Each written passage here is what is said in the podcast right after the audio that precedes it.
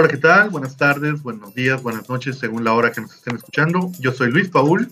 Yo soy Luis Manuel. Y esto es Luis y Luis, la Casa de los Luises. Un podcast de opiniones, alegrías, con tristezas, anécdotas y cosas que tal vez, solo tal vez, no deberíamos decir en un principio. Hoy tenemos un tema muy interesante y también por primera vez tenemos una invitada muy especial, Sujari Carrillo. A partir de este momento, Luisa Sujari o Sujari Luisa, como tú prefieras. este, ¿Cómo se llama? ¿Quién? Pues es eh, divulgadora de la cultura, escritora, eh, bailarina, coreógrafa y amante del doblaje, que es precisamente nuestro tema a tratar. ¿Cómo estás, Sujari? Muy bien, muy entusiasmada desde la, de inaugurar a los invitados. excelente, excelente. Ahora, pues. Oli, oli, ¿cómo están ustedes? Eh, eh. Un, poco, un, poco, adolorido y cansado. El peso de la vida es más duro cada minuto. Por fin te está, te está doliendo el alma ser un, un hombre productivo. Sí, la verdad no esperaba esto. Bueno, en alguna otra ocasión continuaremos hablando sobre cómo me volví un hombre productivo. Pero pues que podemos hacer todo un especial de tres programas de dos horas de esto. Podría ser. Bueno, vamos a hablar de lo importante aquí, ¿no? Este, ¿qué es qué es lo que vamos a hablar? ¿Qué, qué es nuestro tema? Nuestro tema es el doblaje y el mundo que lo, que lo rodea. O sea, el doblaje es el proceso de grabar y sustituir voces eh, desde un medio cinematográfico, televisivo o radiofónico para su, su internacionalización. el primero es la razón de por qué yo no soy un actor de doblaje, ¿no? Ok. bien. Por eso, precisamente. sí, por eso. Pues consiste en sustituir los diálogos hablados de los actores en un idioma por otro, ¿no? Este, ¿Cómo se llama? Eh, pues, ¿de qué vamos a hablar específicamente? Pues, eh, originalmente nuestra intención era dar un tour sobre todo lo que es el mundo del doblaje alrededor del mundo, pero la realidad es que, pues, eh, preferimos enfocarnos en lo que es el doblaje aquí, en Latinoamérica y específicamente en México, por razones que ahora no vienen al caso sabemos nada sobre el doblaje de otros países. Eh, bueno, yo sé que el doblaje norteamericano, principalmente en las series de anime, no me gusta. Es lo único que sé. En eso también, concuerdo. Sí, o sea, suena, suena muy vacío, sin alma, como que no más se meten a la cabina y ya a ver qué sale. Sí, leen diálogos y si hay que hacer malo, haces voz de malo y ya. Ajá. Pero voz de malo horrible, horrible. Sí. Ah, y todo ah, es, muy curioso porque en, cuando se trata de caricaturas de su país, el doblaje en, Estados Unidos es muy bueno. O sea, el trabajo de voz, perdón, e, es muy bueno, la verdad. Ajá, es que ahí no es eh, doblaje, es... Ajá, es que esa es la diferencia. Está el voice acting y está el doblaje. Y pues el voice acting usan actores y por alguna extraña razón no usan esos actores para el doblaje. Aunque no siempre, ¿eh? De vez en, sí utilizan de vez en cuando lo que son pues, desconocidos, pero en el caso, por ejemplo, uno muy específico que a mí me pasó fue con un anime que se llama Capitán Harlock, que el doblaje venía en, en cuando lo compré en Mixup hace ya algunos ayeres, venía en inglés y en japonés. Y adicional, pues ya saben, ¿no? Aparte de traerte la serie, te trae a veces los making of, cositas así, y traía una entrevista con los actores de doblaje, tanto americanos como japoneses. Y puedes ver así al de Japón desviviéndose mientras hace sus personajes, porque él es al mismo tiempo el prota y su patiño, que tienen un estilo de voz muy diferentes y, y este, edades muy diferentes y cosas así. Y luego te, hacen una pequeña, un muestrario de cómo lo hacen en Estados Unidos. Y solo con ver la cara del director, dices, esto no va a ningún lado. O sea, el señor apachurrado en un sofá, sí, um, ah, ahí viene el patiño, ahí viene el patiño, así se hace un profesional, niño, Sí, pero pues igual también podría ser un programa completo sobre el trabajo de actuación de, los japoneses, o sea. Sí, eso ya es otro, es, es, otro, es otra cosa. Sí, la dedicación que le meten a eso y el, rockstar, y el rockstarismo que viven en su propio país. Sí. Ah. Que curiosamente, curiosamente creo que el único país o región que se le que tendría equivalente con cómo son tratados viene siendo Latinoamérica. Creo que ningún otro país tampoco alaba a sus eh, dobladores como lo hacemos aquí. Quizá España, tal vez. No, España. Ah, no. no. no. Pero curiosamente, ahora que estábamos con la de la definición, mi definición favorita de doblaje la da precisamente un actor español, eh, Pablo Domínguez, que es la voz actual de Goku en España. Y él dijo que el doblaje es una adaptación cultural, ¿no? Se trata de traducir o reemplazar, sino de adaptar culturalmente este, o pues el, el, contexto de una historia que estás trayendo que a veces quizá no pueda crear el mismo appeal que tenía originalmente, entonces hay que adaptarla. Y creo que es una mm. definición muy, muy buena, viniendo de el Goku español. Viniendo de la onda vital. ¿no? Me parece que a ellos igual ya les molesta eso, ¿verdad? Sí, sí, podemos hablar de eso un poquito más adelante. Ah, qué bueno. Bueno, pues, pues hasta este, ellos mismos hacen burla actualmente de, sí, lo obesno y el a todo gas y todo eso. Bueno, burla en el sentido como nosotros nos burlamos de nuestras desgracias políticas a través de la caricatura. Pero. Mm, ahora, eh, pues como sabemos, pues el doblaje va más allá de simple traducción y sincronía, como mencionaba pues el Goku español. Y eh, sabemos también que el tono neutro, entre comillas, que tenemos aquí, pues resultó muy atractivo para que nosotros fuéramos de los primeros en doblar. Sé que no somos, en el caso, por ejemplo, de Disney, tenemos una relación muy compleja con, con, con la compañía respecto a los trabajos de doblaje. Sé que, por ejemplo, aunque iniciaron en Argentina, sé que, por ejemplo, el doblaje de Blancanieves es, es argentino. el grueso de los doblajes importantes de la factoría se hacen acá, si mal no recuerdo. Sí, es que curiosamente eh, el primer adaptador al español eh, era mexicano, el señor Edmundo Santos, que trabajaba en Estados Unidos y criticó precisamente eh, que la adaptación de, las canciones de Disney, precisamente las que se hicieron en, Argentina, pues no, perdón, sí, creo que para precisamente Blancanieves, él decía que simplemente no tenían sentido, no tenían ritmo, y algún ejecutivo de Disney se enteró y le dijo, a ver, tú puedes hacer algo mejor. Y según el relato, en el camino de Tijuana, de Los Ángeles a Tijuana, tradujo la canción de When You Wish Upon a Star. Y, y a partir de eso Disney lo contrató. Y a pesar de que el siguiente doblaje, precisamente Pinocho, se hizo en Argentina, el director ya era mexicano. Y Edmundo Santos sería cargo, aunque trabajando desde Los Ángeles, eh, los siguientes doblajes serían con actores mexicanos que vivían en Los Ángeles. Eh, y el doblaje a México llegaría con Cenicienta. Sería la primera vez que mm. no solo se buscarían actores que viven en México, sino que se grabaría por primera vez en México con Evangelina Elizondo. Evangelina Elizondo. Exacto. Sí, este Mundo Santos era cuñado de el señor Francisco Colmenero, que es a quien nosotros, por estas generaciones, conocemos como la voz de Disney. ¿no? Pero originalmente la adaptación de Los Tres Caballeros, de Saludos Amigos y todas esas este, fueron de Edmundo Santos. Entonces fue porque Edmundo Santos criticó la traducción argentina que eh, el doblaje llegó a México. Entonces, estás diciéndome que este ay, este señor, presidente de Estados Unidos, Bill Clinton, ah, tenía razón, quéjate, quéjate y tus sueños se volverán realidad. Pues parece que sí. ¿Ves? Te dije que yo, te dije que venía a aprender este programa, Mecha. Ah, me da mucho gusto como, Videgaray. Digo, digo, este. continuando. Así es. Continuando, continuando.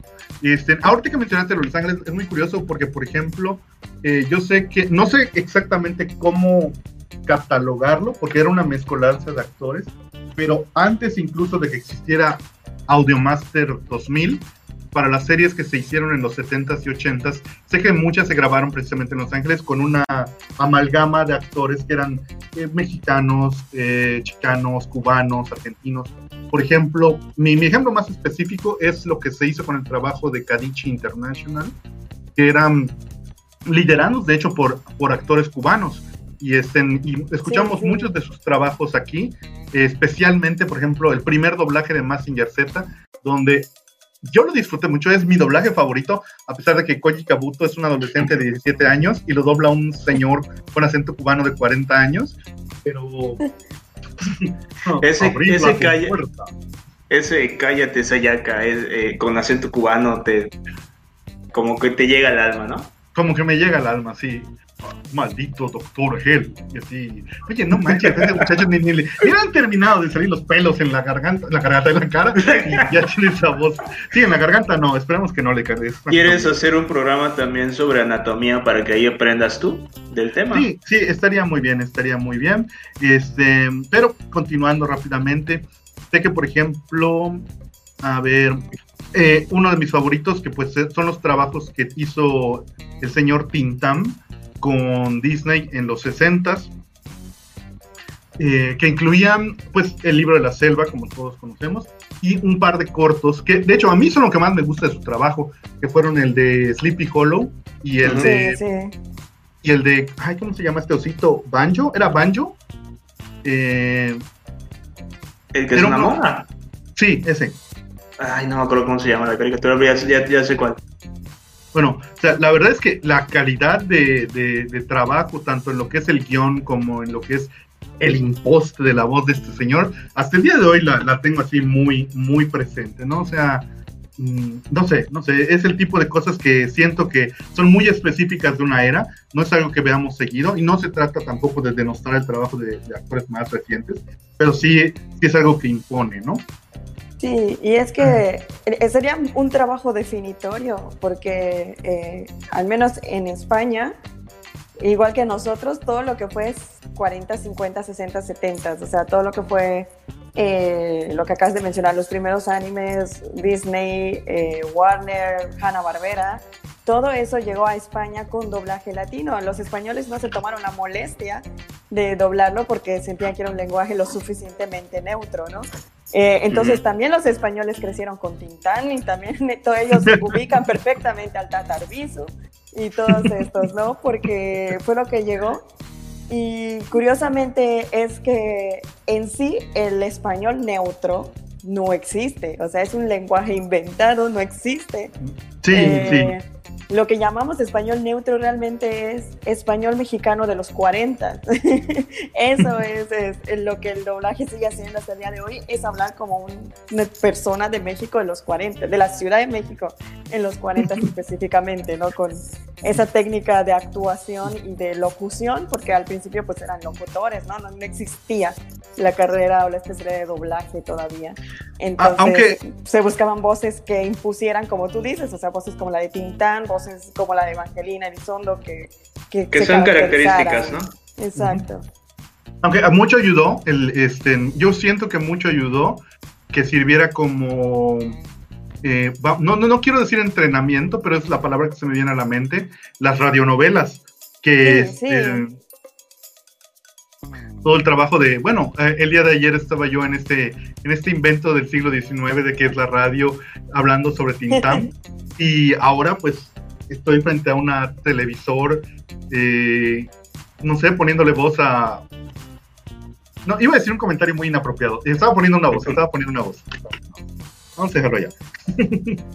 Ah, pero sí, este, por ejemplo, otro que me llamó mucho la atención fue, vamos a, avanzar un poquito más, vamos a los 80 que este, hubo una mezcolanza ahí más específica, que de hecho aún sobrevive, de, de, actores que directamente, como que fue, así como pasó con Disney, eh, pasó con series de una compañía que ya no existe, que se llama Zumbo, que era una subsidiaria de lo que sería Marvel Animation y eh, Toei, creando productos que no iban a ser ni americanos ni japoneses, era una mezcla.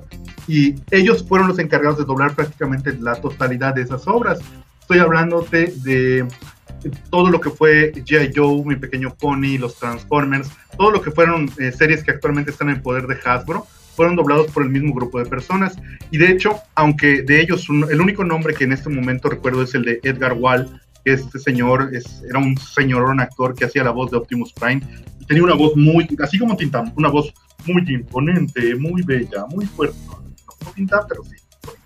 Y este Y eh, este grupo de personas siguieron haciendo esto hasta hace relativamente poco. De hecho, el anunciador de Fox, este, eh, que lo ha sido, ¿qué les gusta? 20 años, si no es que más, es uno de estos, iba a decir chavos, uno de estas personas.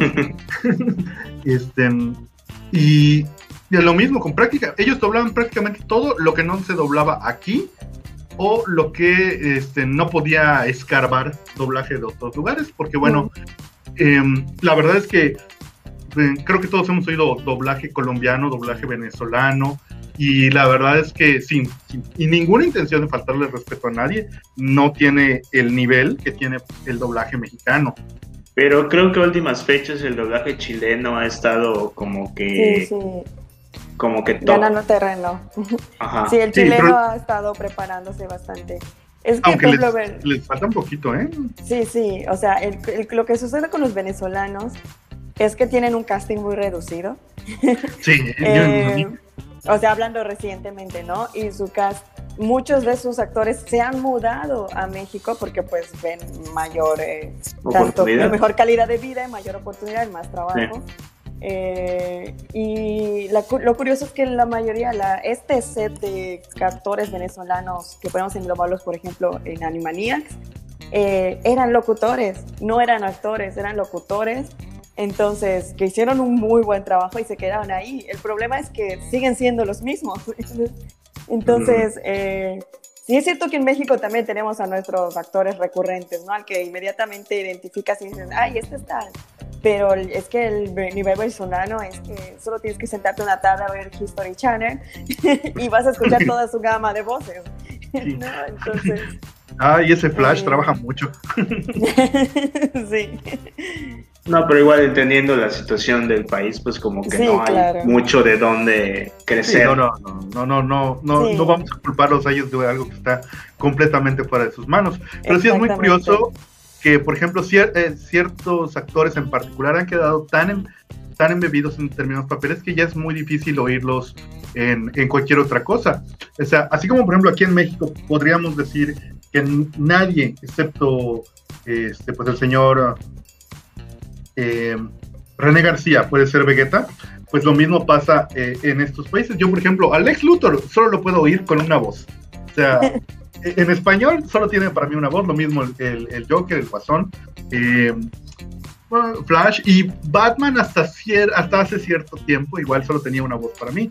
Y la verdad es que no es tanto que digas, oye, te estás aferrando a, recuerdos de la infancia, sino que literalmente esta persona lo ha hecho por 20, 25 años. O sea, ya, ya, ya no estamos hablando de, un recuerdo, estamos hablando de que cuando ese señor se vaya, no sé qué vamos a hacer. Pues es como en Estados Unidos, para darle un poco de continuidad, todas las, o casi todas las, interpretaciones de Joker son Mark Hamill. Mm por, por cuestión de continuidad y porque es lo que vende, la gente ya está acostumbrada a esto. ¿Para qué, ¿para qué lo cambias si funciona? Aunque, aunque, ah, sí, adelante, Sujari. No, no, continúa, continúa ah, pero la verdad es que yo debo decirte que mi Joker favorito es Joe DiMaggio. El trabajo que hizo en El Misterio de la Capucha Roja lo ha convertido para mí en esa voz es es preciosa y el hecho de que también está golpeando al Robin que más me cae mal, lo ayuda muchísimo. No vamos a hablar de eso en este momento. No, no, no, en, este, en este programa no, no apoyamos la violencia infantil, nada más queremos dejar en claro. Dejarlo en claro, sí, exacto. Me deslindo del comentario que acaba de ser hecho. no, este, curiosa, o sea, sí, sí, la verdad yo de baño es es un gran Joker. Aunque mi favorito es siendo Mark Hamill, pero pondría inmediatamente después a DiMaggio. Pero sí, o sea, lo curioso es que las grandes empresas como Disney y Warner usualmente tienen un casting oficial. O sea, Disney tiene un casting oficial. Y cada vez que Mickey salga, este, ay, olvidé el nombre del actor, pero él va a ser este, Arturo Mercado Jr. va a ser Mickey Mouse. Cada vez que Goofy salga, eh, Mario Filio va a ser Goofy. Y hasta que no le suceda algo a ellos, que se les revienten las cuerdas vocales o se vayan de este mundo, van a ser ellos, ¿no? Este, Y eso está muy claro para Disney. Y Disney, si esta persona ya no puede, inmediatamente te castea. Entonces, no me importa si, de hecho, tienen casting. Eso me enteré hace poco, de que tienen casteadas a todas las princesas. Eh, aunque no haya habido ninguna película reciente de ellas más que su cameo en la última de RAL, tienen un casting ahí esperando para que si sale en un, en un comercial de Disney Channel diciendo, hola amiguitos, ya tienen a la que lo va a decir. Y está allí y ella tiene un contrato y ella no se puede mover y no pueden meter a nadie más, ¿no? Y muchas empresas hacen lo mismo. Eh, Warner lo hace y por eso Warner, a pesar de que sus grandes producciones las envía a México para ser dobladas, usualmente las animadas de de, de la DC siguen siendo enviadas a Venezuela precisamente por eso, porque ya saben que la gente está acostumbrada a escuchar estas voces. Entonces, a pesar de que quizá Warner ya tomó otra decisión, pues es lo mejor y le sale más barato, la verdad. y, y, como ya dijimos, yo la verdad es el ex, solo puede ser ese el ex. Aunque eh, creo que su última actuación fue en Superman Hijo Rojo, porque me dicen que después de eso se retiró yo no estoy seguro de esto. Me parece que ya está retirado. Y fue una verdadera pena y qué bueno que destruyeron el universo ese por eso, porque pues se entiende que lo merecía. esa fue la razón, fue, para despedir a ese actor, yo lo sé. Ah, es como es como los Simpson acá que ahí en Estados Unidos bajaron la calidad del programa cuando cambiaron los actores de doblaje acá. Fue por eso, para que coincidiera. Exactamente, exactamente. Para que nadie lo extrañara.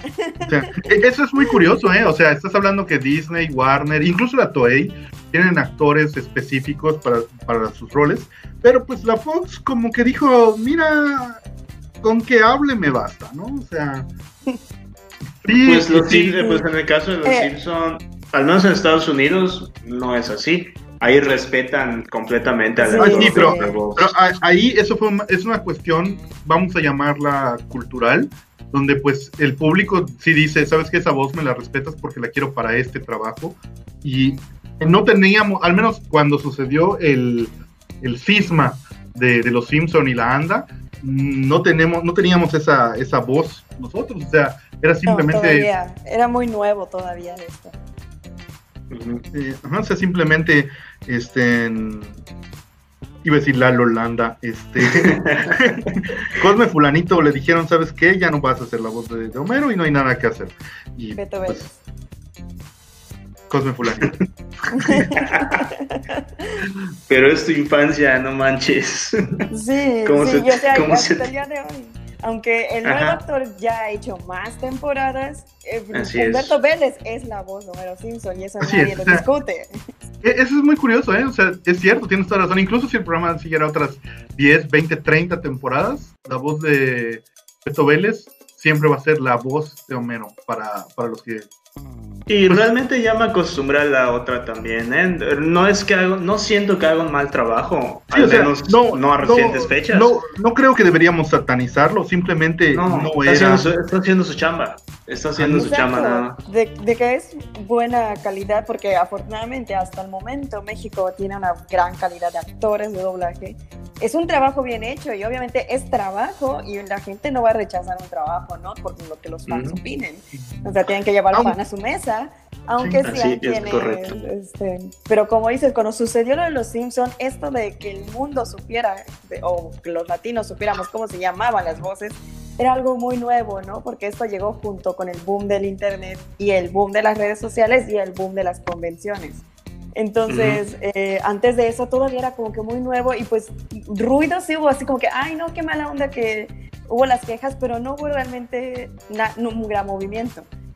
Cosa muy distinta que sucedió con el polémico Dragon Ball Kai, que simplemente la gente no lo vio, ¿no? O sea, se sintió, ahí sí se sintió el, el tocaste algo que no debiste haber tocado, ¿no? Sí, pues 20 años escuchando la misma voz y luego me sacas este, no, no. No, eh, hay que decir, ahí sí, la verdad es que ese Vegeta está muy chapa, no, no, no tiene nada que hacer frente a René García. Pero pues ya que vamos a hablar de polémicas, hay algo muy curioso y que también es muy importante que mencionemos, que hubo un pequeño gran debacle de calidad del que apenas nos estamos recuperando en lo que fue toda la década del 2010 eh, Y, de, y, parte de la década del 2000. ¿A qué me voy con esto?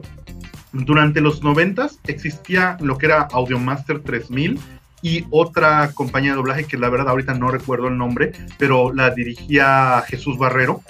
Y en la calidad de los doblajes en esas dos es, es hasta el día de hoy una cosa impresionante. Puedes agarrar, ¿qué te gusta?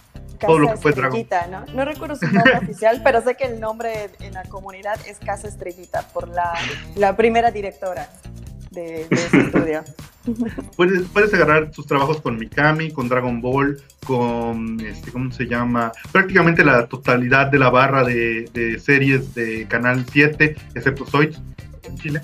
Este, y era una cosa increíble, o sea, el trabajo de doblaje, la selección de voces, todo, todo, todo era hermosísimo. Este, y con el caso del de Jesús Barrero, que eran series que se doblaban para Cartoon Network principalmente, este, igual era un trabajo soberbio. O sea, tal vez con voces no tan conocidas, por ejemplo, no sé si ustedes llegaron a ver Gundam Wing en español. Sé que dicen no por su odio a los mechas, pero eh, la serie estaba muy, muy bien doblada. De hecho, yo lo prefiero al original en japonés. Y, ¿Tanto este, así? Sí, tanto así. Y de pronto como que empieza el, ¿qué te gusta? 2005, 2006, hay un, un bajón. Como que pues estamos más como metiendo, eh, mm, pues no sé si decir actores invitados o gente que no es del medio. Y es el nombre o código. sí, es que se iba a comentar, si no, si no la debacle tiene que ver justamente con con la inclusión o como o no sé si querer hacerlo más como en Estados Unidos que son voces de actores conocidos. Lo que no sé es que podría resultar su trabajo como actores pero pero no son actores de doblaje Exacto, es como que necesitaban, por lo mismo de que, o sea, hoy en día ya puedes, ya por ejemplo, sucedió con Dragon Ball Super, de que en los créditos en Latinoamérica ya aparece Mario Castañeda, René García, ¿no? ya puedes hacer eso. En ese entonces no podías hacer eso y como que las productoras necesitaban un nombre para la cartelera, ¿no? Necesitaban un Adal Ramones, un Eugenio Derbez, ¿no? Para, para que la gente vaya a, verla. Hay algunos, qué feo.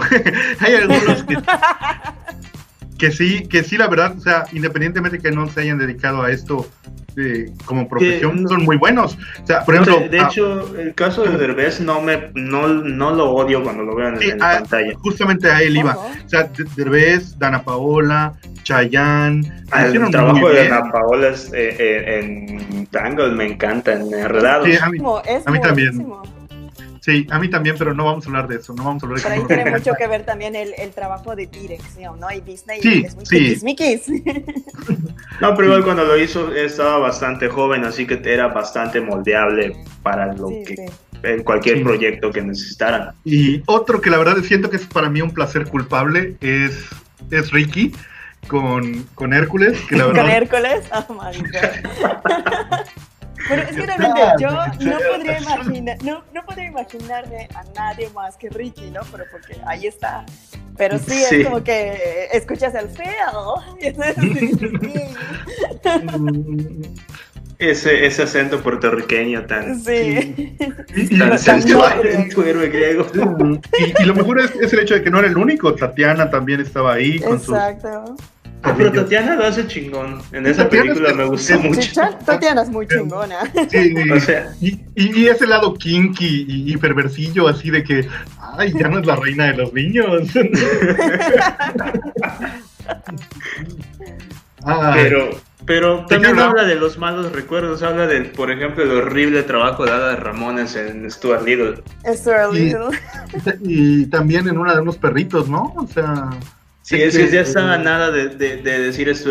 Quieren Manalaga y ay, chingada madre, estaba horrible esa cosa. bueno, nunca vi Stuart Little y gracias a ti ya nunca la veré. Pero. para variar, a mí me gusta mucho la película, o me gustaba hace mucho que no la veo, pero me gustaba muchísimo la película. Eh, pero sí, siempre fue así como que, mmm, eso no tiene voz de niño. Así es. Eh, como que esa voz y ese cuerpo no encajan, ¿no? sí. ah, pero pues del otro lado está, por ejemplo, mi amadísima Susana Zabaleta, que... Ay, Dios mío, no, no. Pocahontas sin Susana Zabaleta no es Pocahontas.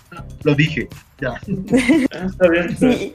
Alguien que me sorprendió mucho, que ha hecho mucho doblaje y nunca, casi nunca se menciona, o sea, yo sí me atrevo a decir que es un actor y actor de doblaje, es de Bichir, ¿no? Y su trabajo en El Camino hacia el Dorado, incluso Alex Sintek, o sea, ese fue un buen trabajo, ¿no? Y, y Demian Bichir también fue Aladdin, entonces no es como que ha tenido papelitos, no ha tenido buenos papeles, y sin embargo, como que siempre se, como que nadie habla del doblaje de Demian Bichir de hecho, yo cuando me descubrí el doblaje de Miami dije, ah, mira, qué loco. Yo diría, yo diría que es porque en este caso, en estos casos de, actores destaca más cuando lo hacen mal que cuando lo hacen bien. Entonces, como lo hizo bien, eh, lo suficientemente bien como para que no se notara que fue un actor normal, eh, pues yo creo que, de hecho, eso habla bastante bien de él como en su trabajo de doblaje. Se, se, se logró mimetizar con los demás diría yo.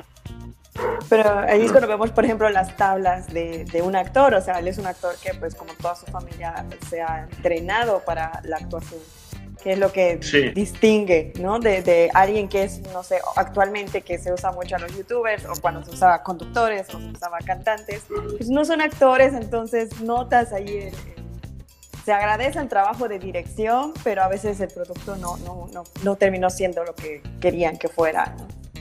Como el último, la última rendición de, de Saint Seiya de Netflix.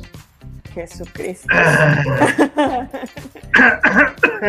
Hablaremos de eso a fondo en otra ocasión, pero solo tengo que decir que todo lo resume un comercial de Hershey's, no de Hershey's, de Snickers, que hicieron con, una, con, un, con un pequeño pastiche de doblajes, donde el comercial original era están los caballeros de bronce y Seiya lanza un meteoro de Pegaso que se cae a medio camino porque está todo fango y foco y tiene hambre. Y pues Shiro le ofrece un sticker, ya se ve todo bonito. Entonces, el pastiche es que le ponen la primera voz de este sujeto. Meteoro de Pegaso. Ay, mejor te reemplazamos por uno de verdad. Meteoro. Dale la voz de Jesús Barrero y, ah, mira, eso, eso, para mí, ese pequeño comercial de un minuto es literalmente qué sucedió con esa horrible producción. Sí. Y yo creo que, que, alguien que dio y pudo dar su opinión en ese sentido eh, fue René García, cuando le preguntaron al respecto, eh, porque a él también le quitaron a yoga. y él justamente, él justamente dijo, o sea, le preguntaron, ¿estás molesto porque te quitaron a yoga? Y él dijo, ¿molesto? No, es decisión empresarial, ¿no? De que creo que la recontracagaron con los fans, sí, lo hicieron, ¿no? O sea, dice, porque los personajes ya ni siquiera son de las compañías hoy en día, ¿no? Entonces, eh, son decisiones, o sea, el personaje está ahí, la gente ya decidió quién va a ser ese personaje. Eh, y tú de repente, por no sé qué decisión, no sé por qué creyeron que era una buena idea, o sea, o sea yo entiendo, se entiende lo del señor Jesús Barrero, pero pudiste buscar un actor de doblaje, ¿no? Bueno, eh, pues, bueno, bueno, querías, el catch. Bueno, pero ¿por qué me sacas al señor René García, que está perfectamente ahí, eh, ah. sano y perfectamente listo? y lo mismo con Pepe Vilchis y lo mismo con. Exactamente. a Pepe Vilchis de plano, él ni, ni cómo, o sea, volvieron mujer a Sean. podía hacerlo también. Pepe Vilchis puede hacer lo que quiera. Ajá. Ah, ah, y solo te falta hacer el stab, no, pero si querían un, Pegaso, podrían haber usado a Adrián Fogarty, que era el que, el que salió en la, en la película de Abel. Que de hecho, oh. su voz siempre me ha gustado mucho. Y también es oh. Aladdin, de hecho, a él y a Bichir los confundo mucho. Ah, sí, sí, en la serie era él. Pero, oh, pudieron haber hecho justo lo que acaba de decir Luis. Ah, eh. eh, ¿Por qué no poner a Pepe Vilchis? Es sobrino de Jesús Barrero. Él, a él heredó eh, a Rex en Toy Story. ¿Por qué no usar a Pepe Vilchis? Aunque no sea el mismo timbre, algo pudo haber hecho. Y es un profesional, o sea. Y es un profesional, exacto. Y es un nombre. Un señor profesional. Es, es un hombre Qué vinculado. gran hombre. Sí, vinculado a la franquicia, vinculado a los Caballeros Zodiaco. Y, y además es un trabajo para él tan importante porque fue su debut. O sea, tenía 14 años cuando interpretó a Sean. Era el único que tenía una edad cercana a su personaje. ¿Tú qué hacías a tus 14 años, Mecha? Eh, a ver, Ay, estaba en me segundo de secundaria. Pues buleaba niños. Sí, eso sí. O sea, no te hubieras llevado con Sean. Probablemente no, probablemente lo hubiera, lo hubiera, me hubiera pasado como Jabu, ¿no? O sea, sí es una víctima fácil. ¡Ah! que hablando de Jabu, el señor Javier Rivero, que es, el- que es quien, quien tanto dobla a Jabu como a Saga, o sea, el señor hace mis dos hermanos favoritos. Este, um, tampoco. Justamente si le dan a Jabu le tienen que compensar con algo, o sea. Sí, sí, Cállate. sí. Cállate. No, no seas caso, Jabu. Ay, Pero lo que pasa es que este, lo que, lo que siento es que este chavito venía de producciones de Netflix eh, y bastante bien eh, eh, a nivel actoral como en, bueno, bastante decente como en La Casa de las Flores. No sé si a lo mejor Netflix quiso seguir impulsando su carrera, pero realmente eh, sí lo lapidaron ahí horrible al, al Sí, yo, pobrecito. yo supongo que eso fue. Y es que ahí, no sé si haya sido el trabajo de dirección o el de plano que era demasiado, pero porque estamos hablando, él es un actor, no, no, no es alguien que se sacaron de, de una alcantarilla. O No. sea, es un actor de familia de actores, de familia de, de- de intérpretes. Sí, tablas no, tiene. No sé si él, ajá, tiene las tablas, no sé qué pasó frente al micrófono, que no sé si le falta entrenamiento, si lo casual de cuando no estás acostumbrado, eh, a propósito bajas la voz para que no retumbe, aunque no debes hacerlo en el doblaje. No, si vas a gritar, grita. Este, que, que el ingeniero de sonido se encarga del resto, ¿no? No sé si qué, fue lo que sucedió, pero es que ese trabajo sí, sí salió muy mediocre, la verdad. Este, no, no fue ni un, ah, mira, podría ser, no fue un, ¿qué, qué estás haciendo? ¿Qué haces? Sí, es que hasta, hasta siento que le falta la- el aire en algunos momentos. Y, Sí, sí. Pero bueno, ya no hablemos de cosas tristes para... Sí, ya no hablemos de esas cosas tristes aún, porque...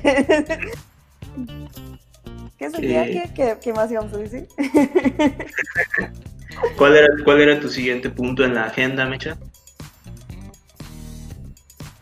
Creo que hemos perdido a Mecha. Mecha. Sí, creo que hemos perdido mucho. Bueno, pues eh, continuamos nosotros. Eh, en, lo que, en lo que reaparece, En lo que se re- revive. sí. eh, es, eh, eh, quería tocar, eh, eh, hace rato hablamos de, del doblaje chileno. Tengo una duda. la famosa voz de Don Cangrejo, ¿de qué país? ¿Es, es venezolana? Es venezolana, sí. Ah, yo pensé que era parte del, del movimiento chileno. No, sé que el, creo que la serie más popular que, que tuvo doblaje 100% chileno, porque de repente los actores se comparten, de repente hay Ujú. producciones venezolanas, eh, mexicanas, etcétera. Pero creo que Ujú. uno que tiene un elenco 100% chileno y que fue muy exitosa fue Avatar, ¿no? Eh, el último maestro aire. Ah, Eh, ok, ok. Su, su doblaje es completamente chileno. Este, y, hay- y es un buen trabajo, ¿no? Es, es, Sí, es, es equivalente, yo creo, a, a la mayoría del doblaje el eh, mexicano. Iba a decir latino, mexicano. Y en cuanto, eh, y, eh, otra duda que siempre he tenido es, es en cuanto al, a los regionalismos, Eh, porque a mí honestamente el trabajo de- del actor de James en Pokémon nunca me ha gustado. Siento que le mete demasiado, demasiada, lo, siento que lo hace muy para el local, para el, para el mercado mexicano. Ajá, mexicanismos, Eh, como dicen. Sí, exactamente. Y yo sigo a Lalo Garza en TikTok, sí, que la gente lo sepa, uso TikTok también. Eh, no para subir videos, pero de vez en cuando encuentro algo chistoso que ver. Y él eh, menciona que muy constantemente lo que hacen es buscar eh, palabras que suene o que sean o que se utilicen en la mayoría de los idiomas, eh, de los, bueno, del- del argot eh, eh, de cada país, ¿no? Sí, sí, eso, eso es lo que sucede, que el problema en sí cuando se usa mexicanismos, es que es eso, ¿no? Tal vez tu público mexicano se va a conectar con él, pero el resto de Latinoamérica, que también es tu mercado, pues no va a lograr conectar al 100 con ello.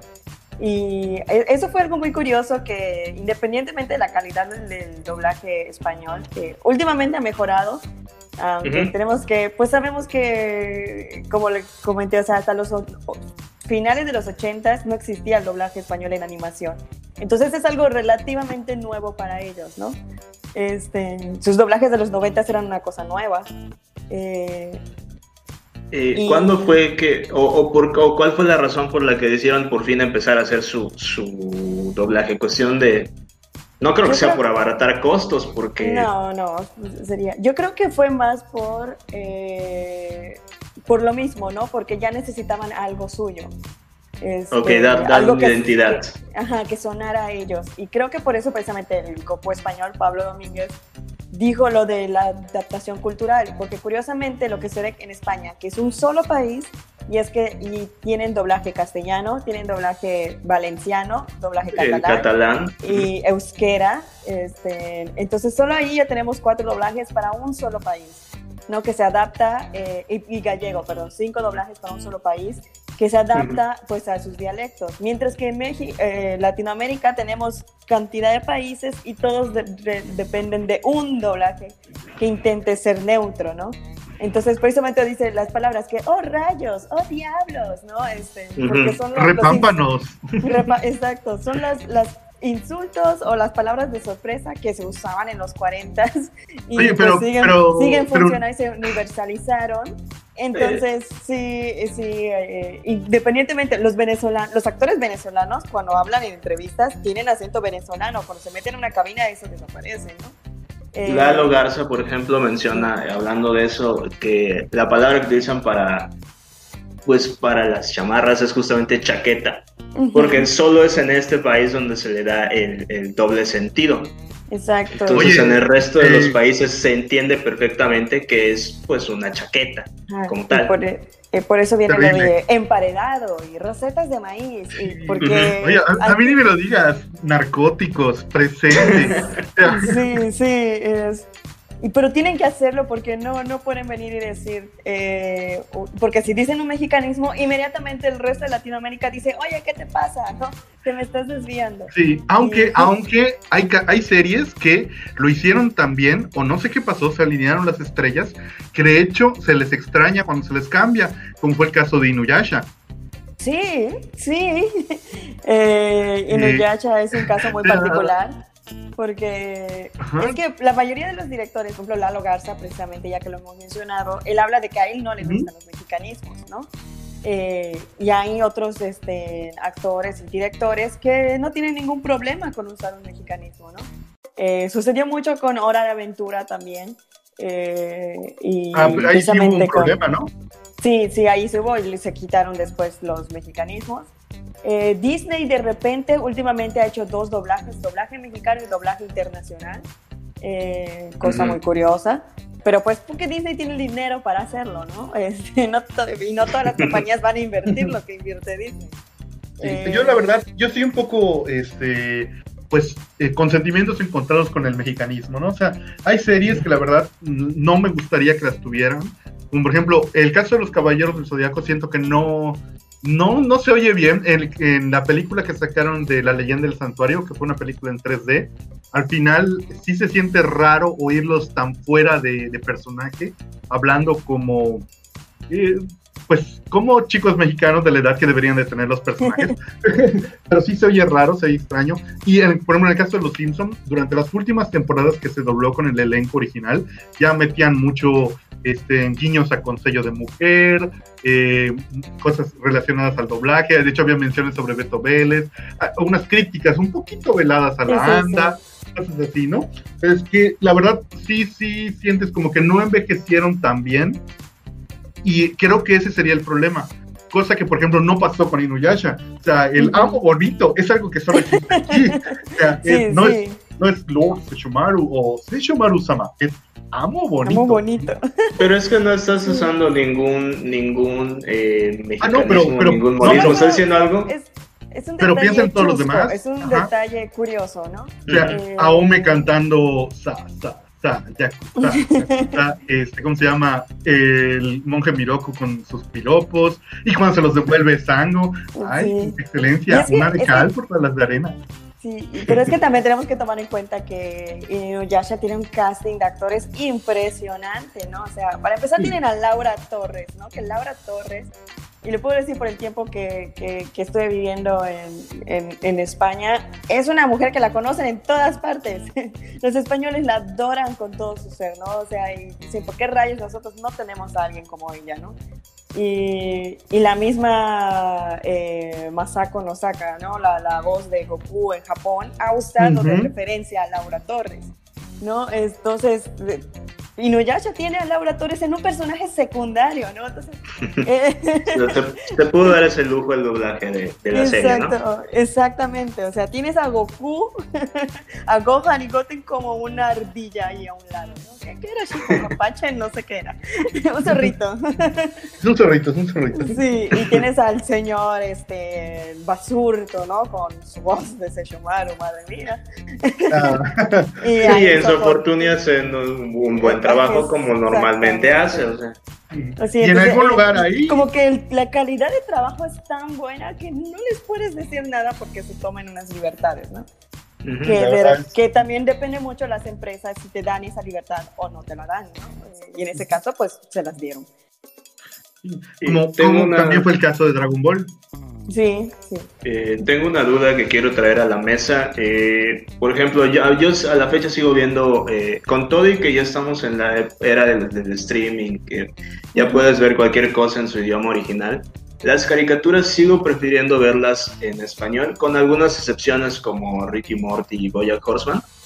Eh, pero las películas, películas en sí actuadas, a la fecha no me convence verlas en, eh, con doblaje latino o de algún otro país. No sé si les pasa igual. Sí, exactamente igual me pasa. Tal vez las A que mí- ya estoy súper acostumbrada, ya sé, cuando en Canal 5 las pasaban y las veía. Sí, Eh, tal pues vez un, como que- un mi pobre angelito, pues ok. Exacto. Eh, pero sí me pasa, y a los actores de doblaje les pasa lo mismo, ¿no? A pesar de que a ellos les encanta, obviamente, ellos se metieron al doblaje para doblar películas actuadas, ¿no? Eh, Ujú. Ellos mismos dicen que prefieren no verlas porque prefieres ver el trabajo del actor, ¿no? Que está ahí. Creo que el trabajo Sí. de ellos también es un trabajo actoral. Pero eh, creo que precisamente eh, Mario Castañeda, ¿no? Goku, este, hizo la, la, la, eh, la- la analogía de que dice, o sea, te, te traen una película, no sé, de Bruce Willis, donde Bruce Willis tuvo seis meses para prepararse para ese papel, ¿no?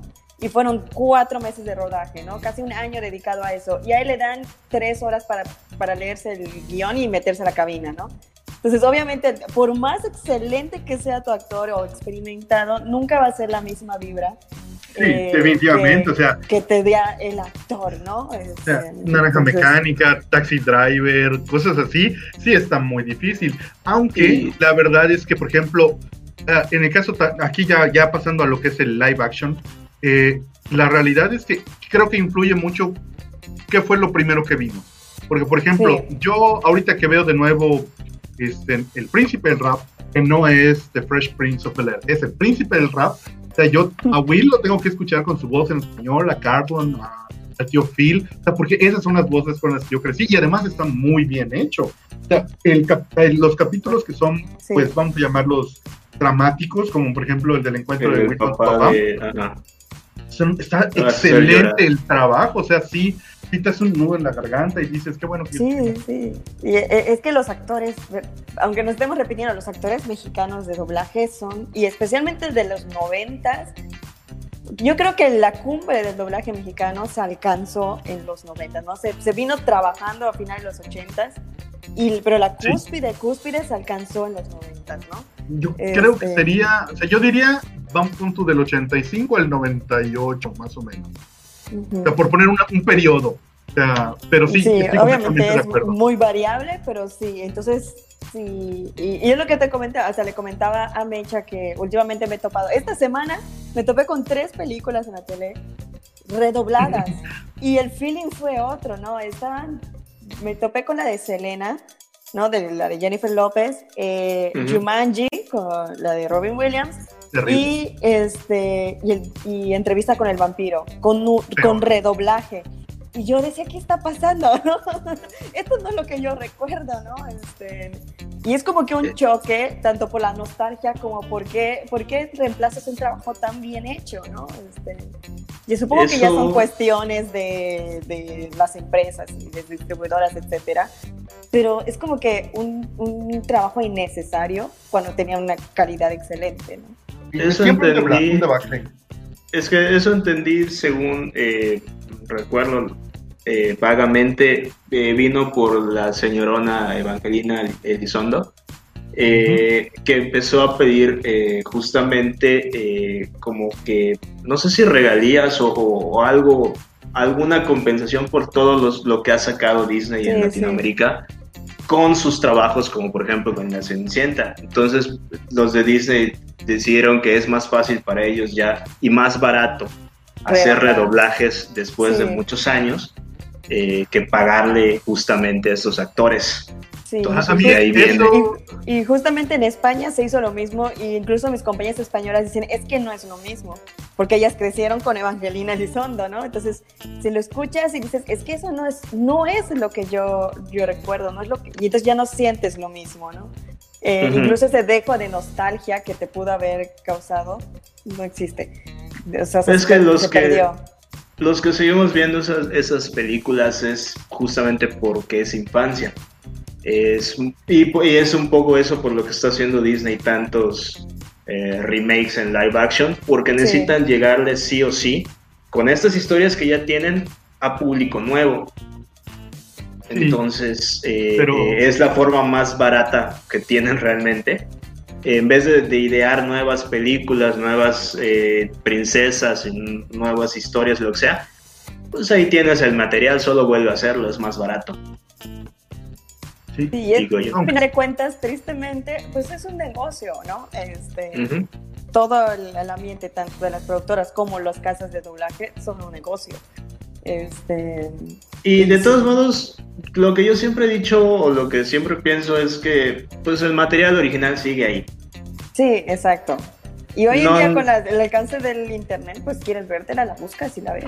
Aunque sí es un poco difícil, ¿eh? Yo, por ejemplo, ahorita eh, veo difícil encontrar la versión original tanto de La Dama y el Vagabundo, que también la redoblaron, como de La Bella Durmiente, como de Alicia en el País de las Maravillas, que sí da, da por ejemplo, tú ahorita entras a Disney Plus y está solo está el nuevo doblaje. Entonces sí es un poco difícil. Básicamente tendrías que buscarte un VHS y pues subirlo a, internet. Porque así que tú digas vayas a cualquier tienda a comprártelo, solo vas a encontrar el nuevo doblaje.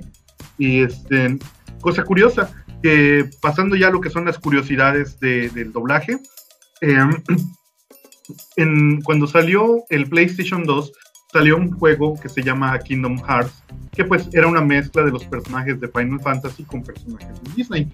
Y muy curioso que para la versión en inglés, pues Disney, moviendo todo su poder, llamó de nuevo a todos sus actores de doblaje. Tanto así que la voz original de Alicia en el País de las Maravillas, que para esa época la señora ya tenía cerca de 80 años, regresó quiero creer que voluntariamente. y no que la llevaron en su silla de ruedas ahí.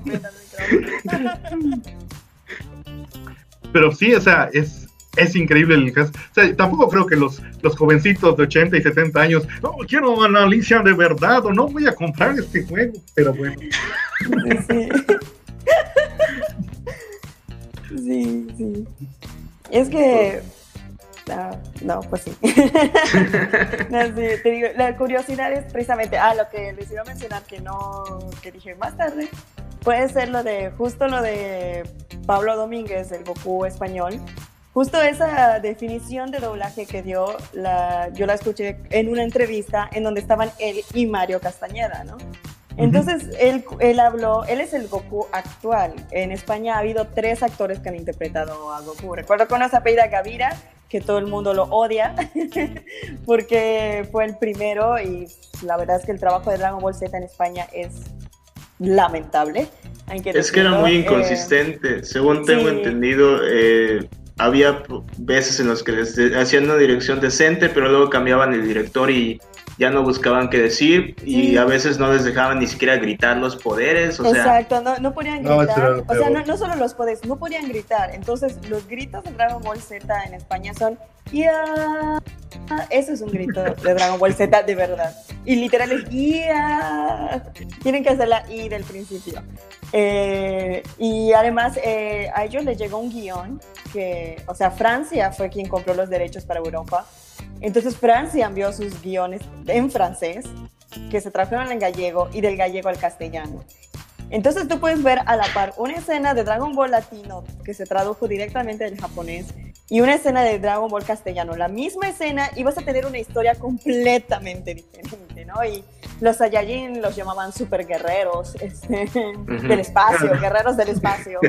Eh, y no, y sus detalles, y la onda vital. Y Pablo Domínguez hablaba de que a él ya no le tocó decir onda vital, él ya dice Kamehameha, eh, pero él llegó para Dragon Ball Super, ¿no? Es mucho más joven, él creció viendo Dragon Ball, él, está viviendo el sueño, ¿no? Él está viviendo el sueño. Este, pero él, pero en las convenciones me dicen, Pablo, onda vital, y él, bueno, pues, pues hago una onda vital, dice, aunque a mí ya no me tocó, ¿no? Pero... El cringe así, ¿qué hago para comer?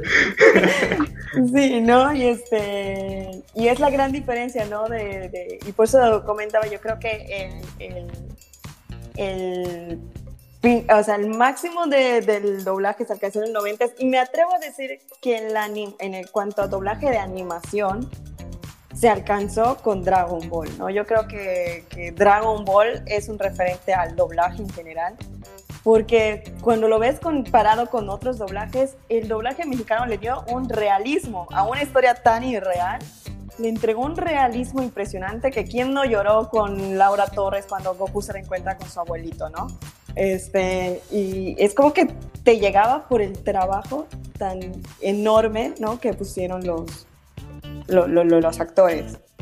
Sí, o sea, eh, quienes Gloria Rocha y Patricia Acevedo fueron quienes dobla, eh, perdón, dirigieron la serie, ¿no? Sí, sí. Y yo, yo, digo, Gloria Rocha tiene el mérito más grande sobre Latinoamérica, yo creo, porque ella en ese entonces Toei te, te, daba la imagen y haz lo que tú quieras, Toei no estaba atrás de ti como hoy en día, ¿no?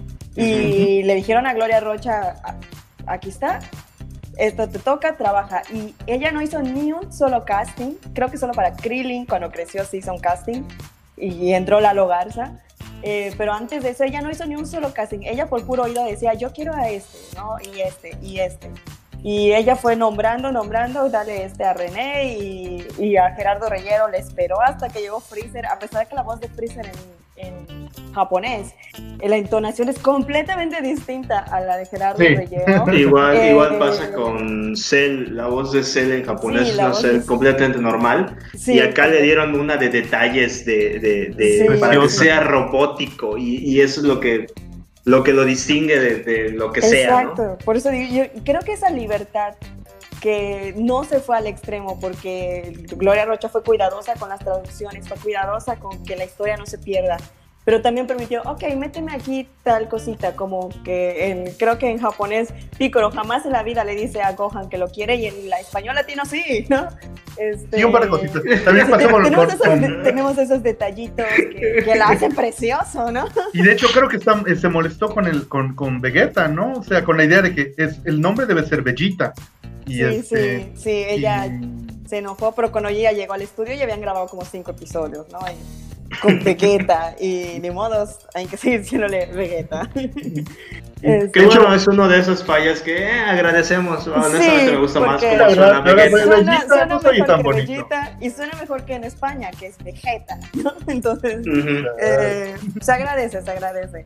Sí. Eh, Aunque igual, eso también era muy estricta con el hecho de que ella no permitía mexicanismos. Exacto, de hecho, ella no permitía mexicanismos. A, a René García solo le permitió la broma de me están quitando los diálogos. No sé si fue así como que. No, ella no se dio cuenta. René lo soltó, René lo soltó en el micrófono y no se dio cuenta y déjalo, vámonos, corre. incluso René dice que cuando se la encontró en los, en los pasillos, después de que ya se transmitió en Canal 5, fue así de que muy bonito, René, muy bonito, ¿no? Ah, aquí se aplica el meme de valió la pena, valió cada segundo que justo igual el insecto es algo que René puso, o sea, le, dijeron, tenías que decir algo, pero no puedes decir eh, imbécil, no puedes decir idiota, no puedes decir mierda, y él pues, eh, insecto, ¿no? Entonces algo de México, el insecto se quedó para siempre también. Y creo, que, creo que la voz de Freezer dijo que justamente el tono manerado solo fue dando con como que él lo, fue, él lo fue cambiando poco a poco para que cada vez se, adapta, se adaptara más a lo que él quería para el personaje. Exacto. Y ya ahora. Pero de hecho, pues, está así muy, muy, muy regio, ¿no? Muy, muy arrogante. y luego. Mm. Sí, es que Gloria Rocha cuando le dijo a, a Gerardo Reyero, le dijo, escucha cómo habla en japonés. Y le dijo, no quiero que hagas eso, ¿no? le dijo, quiero que suene como un emperador, ¿no? Entonces él le da ese tono de malo de Disney, como muchos españoles es lo que dicen, que suena a malo de Disney, ¿no? y luego, luego con sus, con sus transformaciones, ¿no? Eh, igual México es el único país del mundo donde la voz de Freezer modificó su entonación dependiendo de su transformación, ¿no? Y luego cuando llega el Freezer bonito, el finito que dice él, eh, pues le pone esta voz cada vez más amanerada, ¿no? Que, que, él le dijo puedo y Gloria Rocha le dijo no es para niños, pero él vio cómo meterle. Y ya con, ya con las nuevas, ¿no? Con Lalo Garza ya como director, pues como que hubo esta apertura y pues en Dragon Ball Super, madre mía, se deschongó. ¿Quién lo diría? Krillin y Freezer hicieron las paces. sí tal vez demasiados pases. Entonces, sí, por eso creo que, o sea, no es obvio que los actores más famosos, o sea, Mario Castañera mencionaría que el top 5, ¿no? Serían, no, perdón, Mario Castañera, creo que Mario Filio diría que el top 5 del doblaje, eh, de este boom del doblaje, pues son el señor Jesús Barrero, eh, Mario Castañeda, eh, Beto Vélez, Pati Acevedo, y, y Laura Torres, ¿no? Este, serían esas voces icónicas con las que todos, y son el referente, son los primeritos que empezaron a ir a las convenciones, y a partir de ellos empiezan a llegar todos, ¿no? Empiezan a aparecer. Pero siempre la referencia es tal cosa, la voz de Goku, la voz de Freezer, la voz de Seiya, la voz de Shiru, ¿no?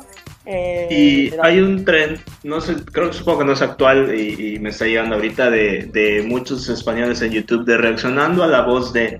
Sí, sí, eh, hasta eh. el año pasado estuvo fuertísimo y así fue yo como di precisamente, yo me topé en la tele con Dragon Ball Z en España y dije, Dios mío, gracias por haber nacido en México, gracias por la vida de Mario Castañeda.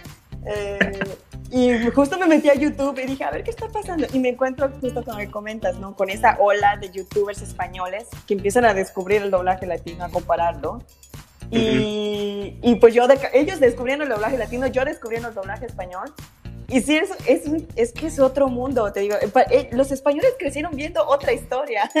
Yo no sé cómo lograba la misma popularidad, porque de verdad, ellos crecieron con otra historia y con sus guerreros del espacio, o guerreros del spy, como decían los catalanes. Eh, sí, además tuvieron doblajes por región, ¿verdad? O sea, sí, lo de, lo de doblaje por región, eso sí se me hace muy, muy cool, ¿no?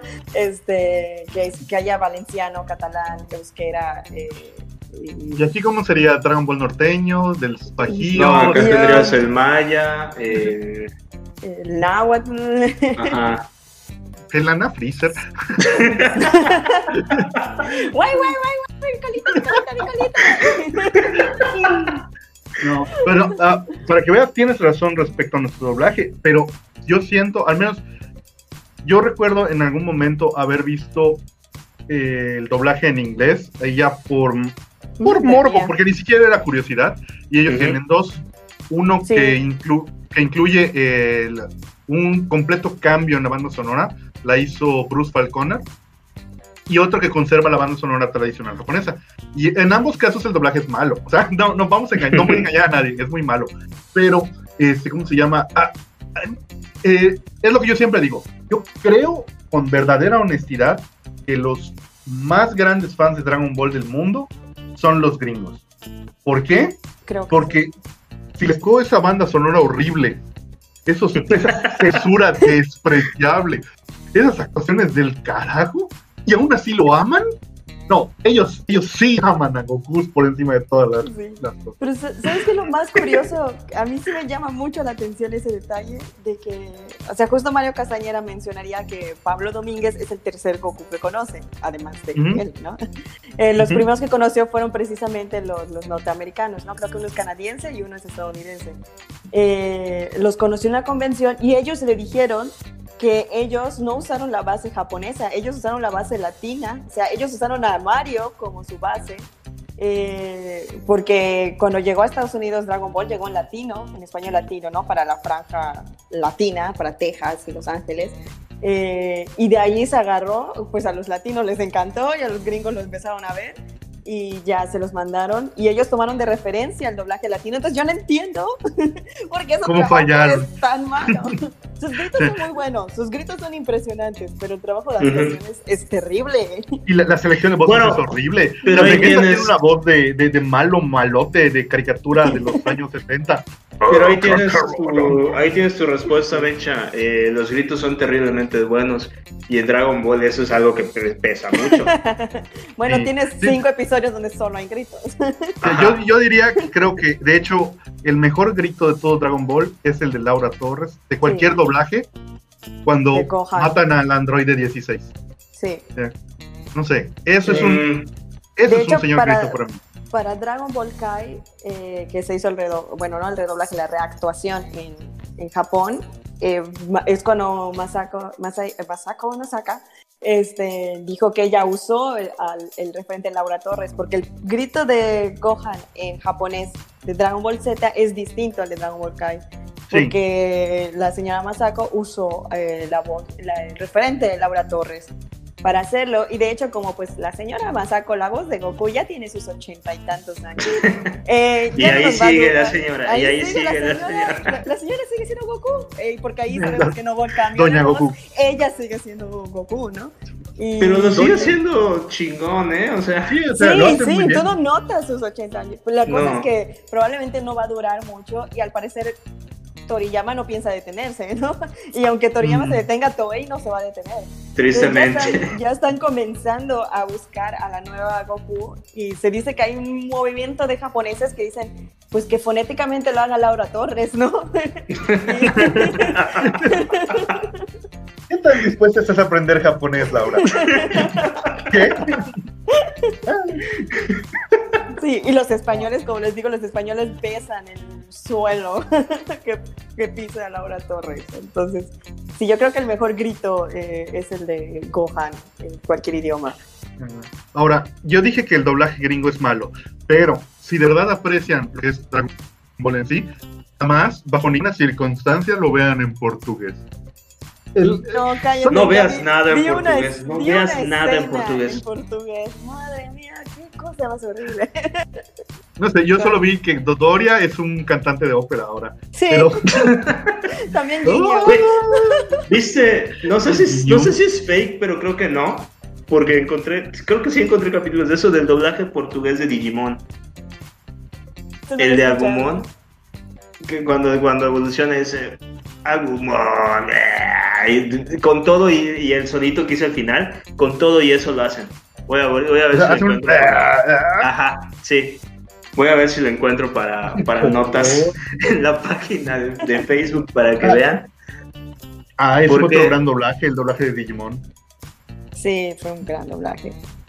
Sí, bueno, un, un, un, este, podríamos seguir realmente por mucho Sí, pero ya, no nos alarguemos más. Muy bien. sí, no, nunca, aquí nos vamos a quedar toda la noche.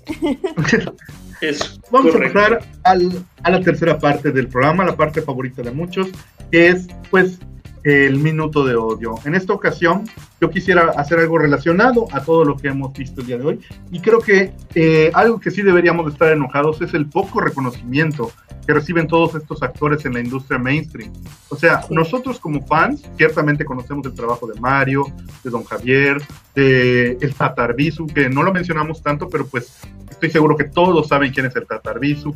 Y la realidad es que al mismo tiempo, uno de los mayores insultos que recuerdo haber visto fue precisamente por culpa de Adal Ramones en este programa que se llamó Décadas, donde invitaron a Ricardo Silva y todos haciéndose tontos con respecto a quién es. Y cuando empieza a cantar, ves al público así como de, mm, ¿este señor quién es? Mm. Sí, había una barra, una barra que creo que fue la que él llevó, que se veía todo animado porque sí sabían quién era, qué es lo que estaba pasando. Exactamente. pero, pero la cara de toda la gente así de que, em, no sé, este es un señor que canta caricaturas o algo así, y sí, sí pega. O sea, igual ver que, que por ejemplo, no sé, eh, se, se, hace un menosprecio al trabajo de muchas de estas personas, y de hecho, el, el mote de doblador de como tal me parece que es, es ofensivo porque es, un actor de doblaje. No es un Exactamente, no... son dobladores, son actores de doblaje. O sea, el doblaje es una especialidad de la actuación. Y más acá en México que se le da, al menos por ellos, el, el, amor que le ponen a esto. Sí. Porque tienen que, para, para, para hacerlo tan bien como lo hacen, para cuidar cada detalle como lo cuidan, es que de verdad les tienen que apasionar mucho. No solo van yo, no, yo no tengo duda de que todos los que mencionamos aman con todo su ser su trabajo, ¿no? Sobre todo porque ellos mismos han dicho, uh, por ejemplo, Mario Castañeda lo repite todo el tiempo, como ellos se paraban detrás de un, de un atril en un cuarto oscuro, ellos no saben lo que está pasando afuera. Y tú cuando entras y grabas una serie, y, me acuerdo que escuché que Gerardo Rayero lo dijera, cuando él entró a grabar a Freezer, pues él hizo su trabajo, ¿no? Y lo hizo también como hace todos sus trabajos. Y hasta él dice, de haber sabido el impacto que iba a tener, porque ellos no tenían ni idea de qué impacto estaban teniendo, lo hubiera hecho mejor. Y yo, ¿cómo podría saber hecho eso mejor? Sí, es perfecto, Oye, de hecho, ¿no? creo que lo mismo hicieron los caballeros zodiaco. Modestia aparte, claro. el segundo round es, que es, es, que es eso, o sea, es como que no espere. Ahí vemos el nivel de su trabajo porque nunca saben qué serie va a pegar, ¿no? Entonces, todo está tan bien hecho independientemente de si va a tener éxito o no, simplemente porque aman su trabajo y merecen tanto el reconocimiento. Yo sí creo que ya es hora de que los dobladores aparezcan en los créditos, eh, en los pósters y que además tengan un sueldo de acuerdo al trabajo que están Así, sí, la verdad es que muchas veces por eso terminaban rechazándolo, porque realmente les salía más caro ir a trabajar que trabajar, como muchas veces pasa en México. El segundo round de odio es porque Cristina Hernández no es mi señora que todos estamos de acuerdo que esa es la cosa más terrible de todo esto. Mm. Y, Pasemos a la recomendación. Y, además no olvidemos que René García se divorció de ella, Mecha. René García no, ¿qué, ¿Qué está mal con ese hombre? Voy, a regañarlo cuando lo vea. Eh, nuestra... Próximamente en Tsunami 77 podrás... Vegeta contra Mecha. Y, René García, ¿quién es Mecha? ¿Y qué hace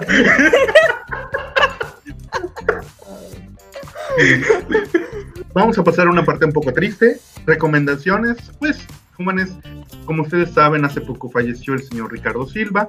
Y pues mi recomendación es que vean el último video que se publicó en su canal, que es el opening número 2 de Shingeki no Kyojin. Y pues es una versión que le quedó muy bonita, la verdad a mí me gusta. Es obviamente difícil superar al original, pero la realidad es que pues el señor tiene con qué para defenderse en cualquier estilo musical y le quedó muy, pero muy bien. Me vas a hacer chillar. no, yo, chillar? Yo, quiero... Ah, ah, perdón, continuar. No, ¿Quieren chillar? Pues vamos a, Luis de la semana. Y el Luis de la semana es el señor Luis Alfonso Mendoza. El señor Luis Alfonso Mendoza, que pues es, para todos es muchas personas, pero para mí es particularmente Gohan. Y la verdad, cuando sucedió lo que sucedió con esta persona, a mí me dolió. A mí me dolió. O sea, no es simplemente, esa es otra cosa que tienen todos ellos. No son solamente voces en la tele, son personas con las que creces y en sus diferentes papeles te llegan en una u otra forma, particularmente. Pero, pero además, eh, las convenciones de anime, cómics y demás en México han hecho un excelente trabajo acercándolo a su público. Sí, Lo sentimos muy los sentimos tan cercanos y por eso nos duele cuando uno de ellos fallece, porque conviviste con ellos, platicaste con, con muchos de ellos, entonces sabes que hay un humano, una persona atrás de, esa, de ese micrófono. Exacto, no es, no es una, o sea, aparte de que fue una voz que te acompaña en la vida, porque es lo que hace entonces acompañarte en la vida, eh, es alguien que gracias a las convenciones y al internet ya tienen un rostro para nosotros, tienen un nombre, este, y sí, es una pérdida. Sobre todo porque en el caso, por ejemplo, del señor Jesús Barrero, fue algo que pues es una enfermedad, no es algo que, que, que se vivió, que se llegó y que ni modo llegó a esta conclusión. Pero lo de Luis, eh, Luis Alfonso es algo que simplemente no debía haber ocurrido. Simplemente es, algo que no debería haber pasado. Eh, fue, aunque se oiga muy trillado, que es lo que todo el mundo pone en los comentarios, etcétera, pero es que fue quitarnos, aunque se oiga egoísta, también fue quitarnos un pedazo de, de nuestras vidas, ¿no? O sea, fue quitarnos un pedazo de nuestra infancia, eh, ya sea como Gohan o como cualquiera de sus personajes. Eh, y es, es, es, un golpe fuerte para, para todos los que estamos sumergidos en ese mundo y también para los que no tanto. Y el señor era tan chingón que grabó el opening del Doctor Goku. Sí, es verdad. bueno, vamos a elevar un poco las cosas. Recordemos algo que la realidad es que, pues, incluso si se van muy pronto o se van tarde, ellos siempre van a vivir en sus personajes, como cualquier actor. ¿no? Eso es quizá el, el, punto grande que tiene, que tiene el ser un actor, el hecho de volverte hasta cierto punto. justo me encantó que Mario Castañeda, justo es lo que dijo con respecto a, a Luis Alfonso, dice, si lo extraño, tengo horas y horas y horas de su voz, ¿no? Entonces, es ser un mal padre porque Piccolo tuvo que criarlo. No vamos a pelear eso ahora. No, no. ¿Quieres, quieres, ¿Quieres llorar más, Mucha? Eh, efectivamente, Mario Castañeda dice cuando se lo encontraban en los pastillos en las convenciones, Luis Alfonso le gritaba de lejos, ¡Papá! no, no me hagas esto. Este, entonces, y en el caso de, de Ricardo Silva, eh, quería mencionar que y porque está ¿no? ese debate constante de que el, doblaje español, que el doblaje latino, y él hizo una reconciliación hermosa. Y yo quiero recomendar, aunque no es mi podcast, pero les quiero recomendar que cuando se vayan a escuchar el último video del señor Shingeki no Kyojin, escuchen su versión del opening de Shala Shala en, en la versión española, en Luz, Fuego y Destrucción. Destrucción. Ese sí era satánico. Es horrible, pero Ricardo Silva hizo que se vuelva legendaria. Sí, sí, fue hermosa, la verdad. y, y, eso es, es un gesto de reconciliación de este eterno debate de qué doblaje es mejor, ¿no? O sea, al final de cuentas es, son adaptaciones, ¿no? Y, y, él, y ese de, es esta reconciliación tan preciosa, entonces eso no está. Qué hermosa persona era el Ricardo Silva. Cuauhtémoc y Cortés estarían orgullosos. Este... bueno, pasando a notas más alegres. Tujari, por favor, cuéntanos sobre tus redes, cómo te podemos localizar, qué onda.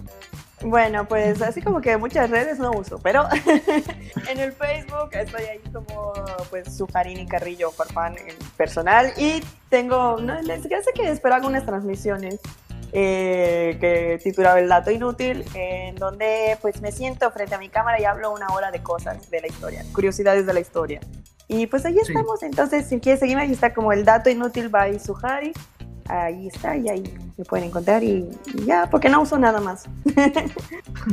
no, pues, no y así estás bien, créame. Sí, y yo estoy seguro que cuando hablas, por ejemplo, de la Macedonia clásica, pues eh, hablas sobre cómo todos eran bien heterosexuales, ¿verdad? Sí, hablo de muchas cosas gays. si les gustan las cosas gays, por favor vayan a escucharme. Ah, y creo que, supongo que esto saldrá después, pero hice un voy a hacer hice en el pasado, que el presente, que es el futuro de ahorita, un, capítulo sobre doblaje. Entonces, porque estoy estudiando doblaje, así que quizá algún día me escuchen, probablemente no, pero quizá. Véngame, Sujari, véngame, destruye a René García. No puedo, de hecho estoy enamorada de René García. No, esto es como, esto es, como, es el meme de Spider-Man. ¡Véngame! Y destruye pegó. René García y Sergio Bonilla son los amores de mi vida. Bueno, está bien. Uh, ya nosotros ya saben, como siempre pueden escribirnos a la casa de los Luises, arroba gmail.com. Pueden visitar nuestra página de Facebook, La Casa de los Luises, Luis y Luis. Y por supuesto, pueden escucharnos en YouTube, en Spotify y en toda la cadena de streaming de Anchor. Eh, les agradecemos Vaya, por fin lo dijiste bien. Llevo tres programas diciéndolo bien, cállate. les, agradecemos, mucho que nos escuchen. Yo soy Luis Paul. Yo soy Luis Manuel. Y tuvimos a Luisa Yo fui Luisa Sujari. y gracias. Adiós.